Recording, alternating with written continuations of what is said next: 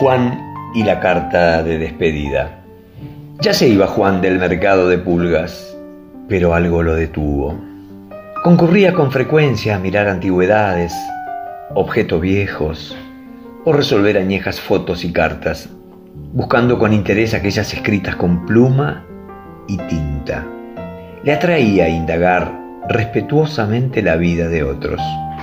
Disfrutaba distinguir el vestuario de época y observar los rostros perpetuados por años en papeles de color sepia, algunas veces con textos que exhibían fragmentos de vida.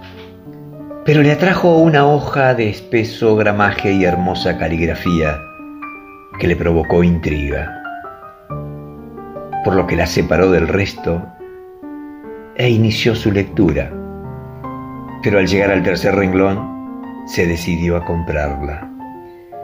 No era antigua, era una carta de despedida de fecha reciente. Tomó distancia del local y en un rincón solitario del mercado, bajo un reciclado farol, siguió leyendo de pie. Te fuiste dormido vos, justamente vos que no descansabas de tanto hacer y rehacer desmesurado, constante y exagerado crónico. Compartiste tus primeras riquezas juveniles cuando marchaban bien los negocios heredados y nos invitaba a tu primer departamento del barrio con suculenta mesa de carísimos platos y muchos amigos. Rock, risas y vinos no faltaban. Más tarde llegaron las apuradas aspiraciones grandilocuentes que te hicieron mal vender el negocio familiar, tentado por propuestas que no salieron bien. Apretaste los dientes y jamás escuchamos quejas. ¿De dónde sacabas energía para tanto esfuerzo? Llegaron separaciones amorosas, divorcios, caídas y subidas económicas, hijos crecidos y por nacer hasta que recuperaste el amor intenso de una joven con apasionada y frecuente intimidad que supiste socarronamente enrostrarnos en cada asado. Quizás fuiste guardando las tantas pulsaciones extremas en esa zona del pecho, donde los amores con penas silenciadas se estremezclan y esconden detrás de risas optimistas ese optimismo generoso nacido en tu familia, donde siempre había un lugar para otro, hasta que el músculo amoroso se debilitó y empezaste a ocuparte de vos. Por eso ni chistaste cuando los médicos ordenaron internación urgente.